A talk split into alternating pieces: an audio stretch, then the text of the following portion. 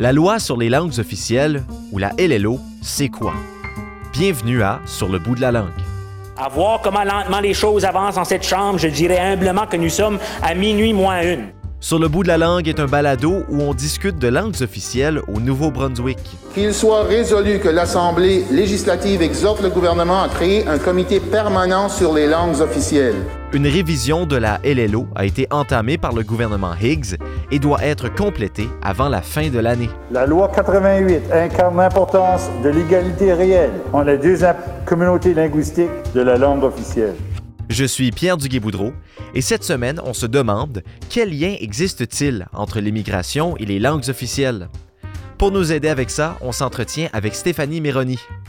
Originaire de France, sa famille et elle ont entamé le processus d'immigration pour s'installer au Nouveau-Brunswick en fin 2014. Sont finalement arrivés en mai 2017. Elle est maintenant coordonnatrice du réseau en immigration francophone du Nouveau-Brunswick. Bien, premièrement, merci beaucoup d'avoir accepté notre invitation. Aujourd'hui, on discute d'immigration et de langues officielles. Et pour plusieurs, le lien n'est peut-être pas concret. Quel est le lien, justement, entre l'immigration et le dossier, dossier des langues officielles au Nouveau-Brunswick? Euh, ben, moi, je parle pour le, le côté Nouveau-Brunswick. C'est important parce que euh, apporter l'immigration francophone au sein des provinces en situation minoritaire, donc au Nouveau-Brunswick, c'est important parce que par rapport au poids démographique, déjà, comme on voit, on sait qu'il y a une diminution de la croissance euh, de la population francophone au Canada et au Nouveau-Brunswick en, en l'occurrence. Donc, en fait, c'est euh, un des moyens, je dis bien un des moyens parce que ce n'est pas le seul moyen qui est entrepris par les gouvernements pour euh, ben, pouvoir pallier à ce problème-là. Alors, ma prochaine question, c'est une question à deux volets. Premièrement, quel est l'avantage euh, pour la province d'avoir de l'immigration francophone? Ben, comme je le disais déjà, dans un premier temps, c'est dû au fait euh, de la décroissance démographique. Le fait d'apporter des immigrants francophones, ça viendrait ralentir, euh, voire maintenir euh, la proportion de la population d'immigrants, de population francophone. Parce que là, je parle de, de maintenir ou de ralentir. Pourquoi? Parce que les quotas en immigration francophone au Nouveau-Brunswick sont pas assez euh, conséquent pour pouvoir dire qu'il y a une augmentation de la population francophone par rapport à l'immigration. Euh, deuxièmement, un avantage euh, pour le nouveau le Nouveau-Brunswick d'accueillir les immigrants, ça serait au niveau de l'économie parce que ça apporte de la main-d'œuvre, euh, ça apporte de la main-d'œuvre privée pour les entreprises, mais ça a aussi un impact au niveau économique parce que ça peut créer de, l'entrepreneuriat. Euh, plus on va avoir d'immigrants qui vont venir euh, dans un, endroit, plus on va avoir un potentiel qui va se développer au niveau de l'entrepreneuriat et plus on va avoir accès à des services. Et euh, autre chose aussi, c'est que pour venir euh, au point linguistique, c'est au niveau de la province du Nouveau-Brunswick, on sait qu'il y a une dualité. Euh, par exemple, en euh, service public, en éducation, euh, le fait d'augmenter ou de maintenir ce poids démographique francophone vient en fait aussi maintenir ces services-là qui sont en place. Parce que plus on va descendre en termes de, de, ben de, de pourcentage, plus ces services qui sont les hôpitaux, les écoles, euh, les gouvernements, les, tous ces petits services, en fait, seront supprimés au fur et à mesure. Donc, c'est aussi un avantage à ce niveau-là. Euh, autre avantage euh, qui pourrait avoir au niveau d'immigration francophone, euh, c'est au niveau aussi des retraites. On sait que le Nouveau-Brunswick est une population vieillissante. Et puis là, il y a les baby boomers qui vont arriver à l'âge de la retraite. Et malheureusement, il n'y a pas assez de relève au jour d'aujourd'hui pour pouvoir, on va dire, payer les retraites, euh, les retraités qui vont bientôt partir. Donc, c'est aussi euh, une, une des raisons pour lesquelles l'immigration euh, en fait, est, un atout pour la province pour pouvoir justement dire, OK, il y a beaucoup de personnes qui vont partir à la retraite, mais on a de la main-d'œuvre qualifiée et active qui va revenir et qui va reprendre. Euh, il y a aussi le fait qu'une grosse, une grosse proportion des immigrants qui arrivent arrivent ici en famille. Mmh. Euh, ce qui veut dire qu'ils emmènent avec eux ben, des enfants. Donc, ce qui veut dire que ben, les enfants vont techniquement, généralement, on va dire, euh, dans des écoles de la province. Donc, nous, on essaye d'appuyer le fait qu'elles aillent dans des écoles francophones, même si parfois, malheureusement, euh, certaines choisissent des écoles anglophones, mais il y a quand même un fort pourcentage qui vont dans des écoles francophones. Euh, et je pense avoir fait le tour au niveau de l'économie, de linguistique, pérenniser les, les services. Mais justement, on voit qu'il y a beaucoup d'avantages pour la province d'accueillir l'immigration francophone. Mais maintenant, deuxième volet de cette question-là, quel est l'avantage pour les immigrants de venir s'installer au Nouveau-Brunswick? Bah là, je parle aussi avec ma casquette d'immigrante. euh, la province du Nouveau-Brunswick, elle a quand même beaucoup de potentiel. Mhm. Parce que quand on se place d'un point de vue d'un immigrant francophone, ce qu'il recherche euh, principalement, c'est l'aspect de la francophonie. Donc, c'est parce que c'est rassurant. C'est une langue qui est maternelle. Donc, on essaye de chercher un endroit où on parle français et où on peut, du coup, quand on arrive, euh, mieux s'intégrer. Donc ça, le bilinguisme de la province, c'est quelque chose qui attire beaucoup. Euh, après, il y a la qualité de vie. Euh, la qualité de vie, faut, faut, faut, par rapport à d'autres pays, je dirais, c'est quand même une très belle qualité de vie parce que euh, le marché de l'immobilier n'est pas cher, la, qualité de vie familiale est, bonne aussi. On a du temps pour la famille, pour les enfants, pour les activités. Euh, on ne travaille pas pour vivre. Vraiment, on travaille, c'est, je veux dire, c'est par exemple, moi qui viens de France, euh, je faisais du, je partais de chez moi à 7 heures, puis je revenais chez moi à 7h30, 8 heures. Puis j'avais un enfant, puis je devais jongler, et puis au final, je voyais plus mon, enfant, puis je le voyais que les fins de semaine, et les fins de semaine, c'est juste me cloîtrais dans ma maison parce que j'avais plus envie de rien faire tellement que la semaine était, était folle et que, en plus de ça, on, habitait loin de la ville, donc j'habitais loin de mon lieu de travail, donc il y avait aussi cet aspect de trajet. Au Nouveau-Brunswick, généralement, les familles, quand elles arrivent, ben, elles ont euh, une, maison ou un logement qui est près de leur, de leur travail. Puis encore plus maintenant avec, euh, avec euh, la pandémie, avec l'aspect de télétravail qui s'est instauré, ben, c'est encore plus avantageux. Mais c'est vraiment cet esprit de rééquilibrage et de se recentrer sur les choses essentielles qui plaisent aux immigrants. Il y a aussi l'aspect sécuritaire. Euh, quand on regarde au niveau, par exemple, nous, en France, on a beaucoup ces, questions de terrorisme, etc. Même si que moi, dans ma région, je viens d'un petit village, on n'était pas forcément euh, sujet à ça directement, mais il y a toujours cette peur, il y a toujours cette crainte de l'insécurité parce qu'on sait que c'est là, c'est présent quelque part. Ben, ici, on est quand même plus sécure. Donc, on ne pense pas à, tous ces aspects. On, arrive à lâcher prise, on va dire. C'est vraiment quelque chose qui, euh, qui, est un avantage pour un immigrant. Euh, après, c'est les grands espaces aussi, les grands espaces de la province qui font que ben, c'est le rêve canadien en fait. Ça représente vraiment le rêve canadien à l'international, les grands espaces. Puis il y a aussi l'aspect euh, d'avoir accès à l'océan, c'est vraiment quelque chose qui, plaît parce que du coup, on peut avoir accès au rêve canadien tout en étant au bord de mer et à, jouir d'une qualité de vie qui est quand même belle parce qu'on a des beaux paysages, euh, les gens parlent français aussi euh, pour la plupart du temps. Donc, c'est euh, tous ces aspects-là, je dirais que généralement, les immigrants, quand ils arrivent, c'est les principales choses qu'ils recherchent. Alors, vous vous nommez beaucoup d'avantages et il semble réellement en avoir beaucoup. Toutefois, euh, on semblerait quand même avoir une certaine difficulté d'atteindre les, chiffres en termes d'immigration francophone qu'on s'est fixés. C'est quoi les défis d'attirer euh, l'immigration francophone au Nouveau-Brunswick, contrairement aux avantages? Alors, l'un des plus gros défis, moi, que je dirais, c'est la concurrence entre les provinces. Euh, parce que le Nouveau-Brunswick, c'est pas la seule province qui, qui souhaite attirer des, des, immigrants francophones. Et en l'occurrence, nous, on est limitrophe avec le Québec. Donc, euh, puis le Québec est assez agressif en termes d'attraction d'immigrants francophones.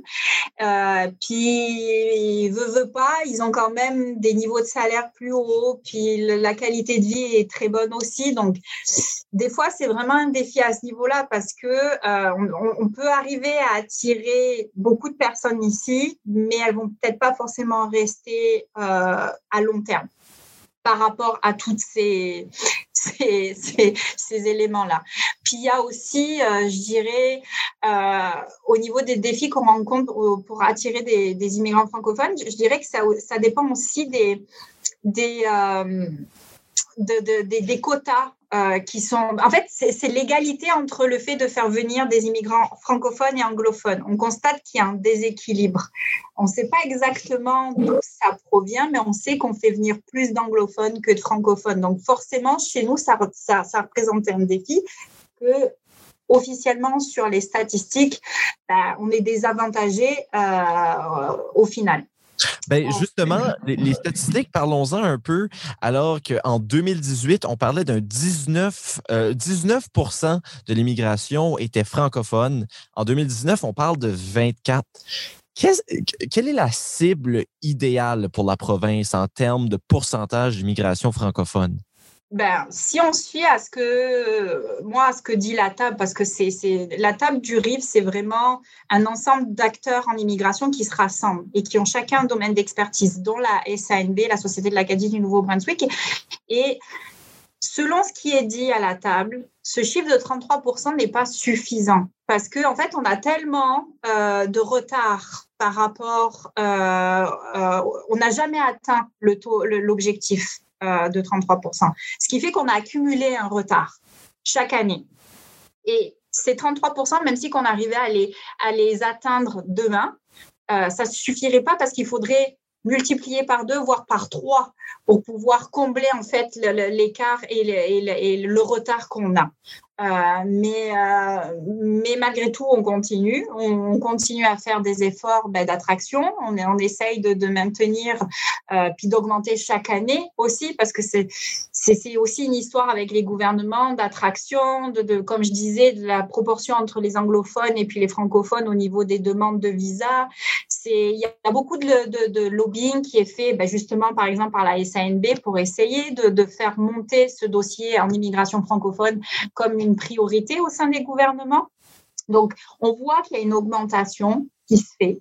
Euh, donc, le, travail qui est fait porte un peu ses fruits, mais c'est sûr que nous, au niveau des objectifs qu'on aimerait se fixer, ce serait beaucoup plus haut.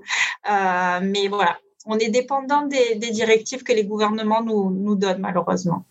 Alors, comme vous mentionnez, le taux devrait être plus haut. Il y a certaines personnes qui croient que ça devrait être 50-50, mais vous mentionnez que ça pourrait même être plus. Euh, quel genre de lorsqu'on fait lorsque vous faites du lobbying justement auprès euh, auprès du gouvernement Higgs qui eux visent plutôt 33% d'ici 2024, quel genre de résistance quels sont les, arguments qui sont amenés de la part du gouvernement pour contrer justement cette augmentation? Ben, a, c'est pas vraiment des, des, arguments de contre-indication, c'est assez subtil, on va dire généralement, mais pour eux, en fait, ils se basent sur le fait qu'ils doivent euh, rester sur le même principe que ces 33% de la communauté au Nouveau-Brunswick est francophone, donc ils prennent ces 33%. Il y a, malheureusement, il n'y a pas de calcul ou il n'y a pas de statistiques ou de recherches qui sont faites concrètement pour dire, OK, si je prends 33% réellement d'immigrants francophones, est-ce que ça va avoir un impact sur ma communauté francophone?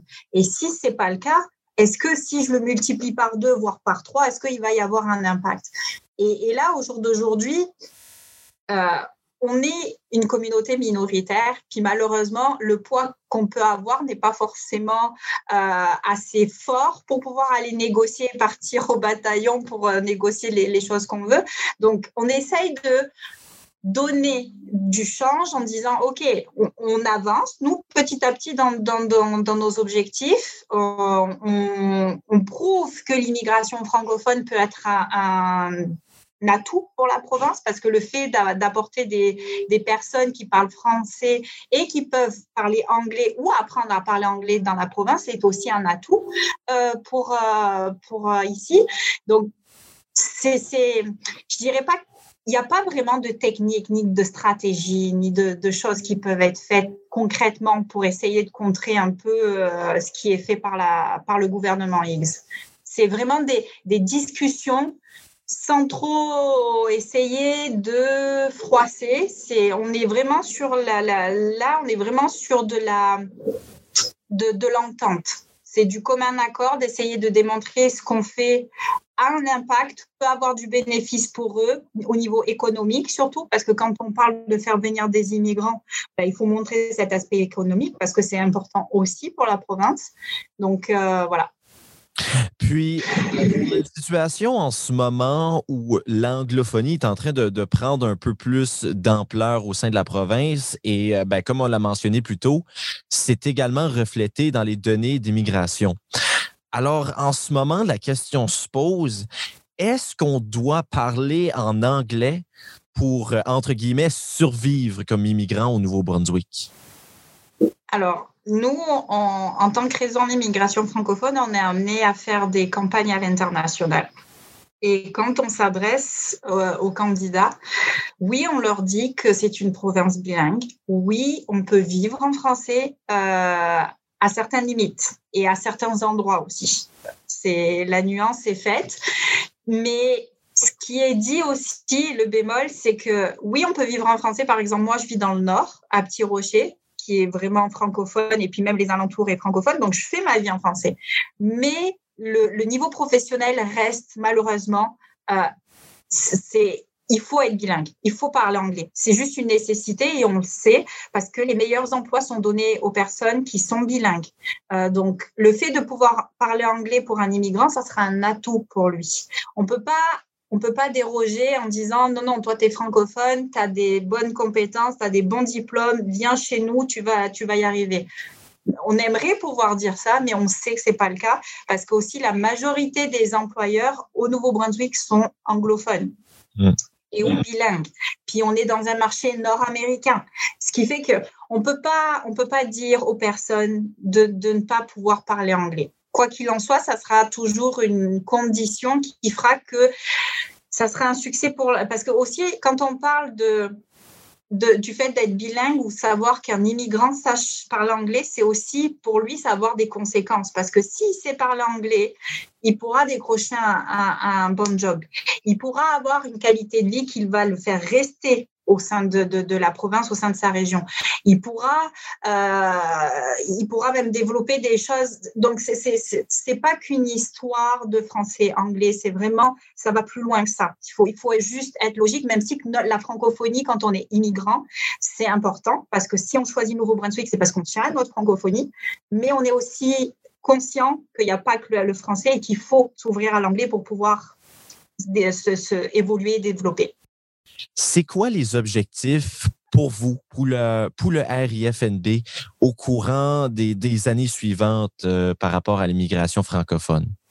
Alors, nous, la grosse priorité, je dirais, c'est que bah, oui, c'est d'aider déjà à accroître euh, le nombre d'immigrants francophones qui viennent s'établir au Nouveau-Brunswick, oui. Mais je dirais aussi que euh, le travail qui est fait et qui va se faire, c'est au niveau de l'établissement et, de la rétention des, des nouveaux arrivants, parce que ça, c'est aussi une problématique qu'on rencontre malheureusement.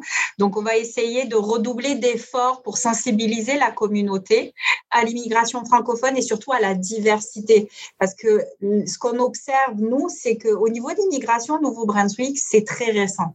Ça date euh, vraiment officiellement depuis 2011 où il y a une stratégie conçue qui a été mise en place l'immigration en tant que telle est apparue dans les communautés qui a même pas une dizaine d'années. Donc, il y a beaucoup de communautés au Nouveau-Brunswick qui n'ont même pas été euh, euh, approchées par cette diversité. Ils n'ont jamais connu, ils connaissent pas ou ils n'ont jamais connu jusqu'à jour d'immigrants. Donc, et, et c'est là où ça devient compliqué parce que on essaye de parler de diversité, on essaye de parler d'immigration, mais la majeure partie des personnes n'ont pas été confrontées à ça et ne comprennent pas pourquoi c'est si important. Donc nous, là, dans les futures années, on va vraiment essayer d'accentuer sur ça, de, sensibiliser les gens à dire, OK, l'immigration francophone, c'est important, mais pourquoi c'est important? Parce que l'économie de la province en dépend parce que nos services en français en dépendent aussi. Et là aussi où on a un enjeu euh, qui vient, qui vient s'interposer, c'est que le discours qu'on doit avoir, il faut qu'il soit très clair. Il faut qu'il soit simplifié au maximum parce que la majeure partie euh, des personnes au Nouveau-Brunswick, 62%, ont un niveau de 1 à 2 en, en niveau alphabétisme. Donc, c'est très bas, c'est les niveaux les plus bas. Donc, il faut vraiment qu'on arrive à essayer d'éduquer au maximum la population sur place de manière simple. Puis, et, à essayer de faire aussi accepter ce changement euh, qui, qui, est en train de s'opérer parce que plus on va avancer, plus la diversité va faire partie de la vie de chacun et plus ça va être évident que ça soit au niveau de la communauté, dans les écoles, surtout aussi, euh, dans, dans, parce que là, et puis au niveau aussi des institutions, des conseils d'administration, des, des, des, des gestions d'entreprise, il faut que la diversité se fasse voir davantage. Donc voilà, nous, notre grande ligne, c'est ça. Merci beaucoup d'avoir été des nôtres, Stéphanie. Merci à vous. Et merci à vous d'avoir été à l'écoute de cet épisode de Sur le bout de la langue, un balado produit en partenariat avec la SANB et le Kodiak 93.5. Si vous avez aimé, eh bien partagez et n'hésitez pas à consulter les autres épisodes. Je m'appelle Pierre Duguay-Boudreau et on se retrouve prochainement pour un autre épisode de Sur le bout de la langue.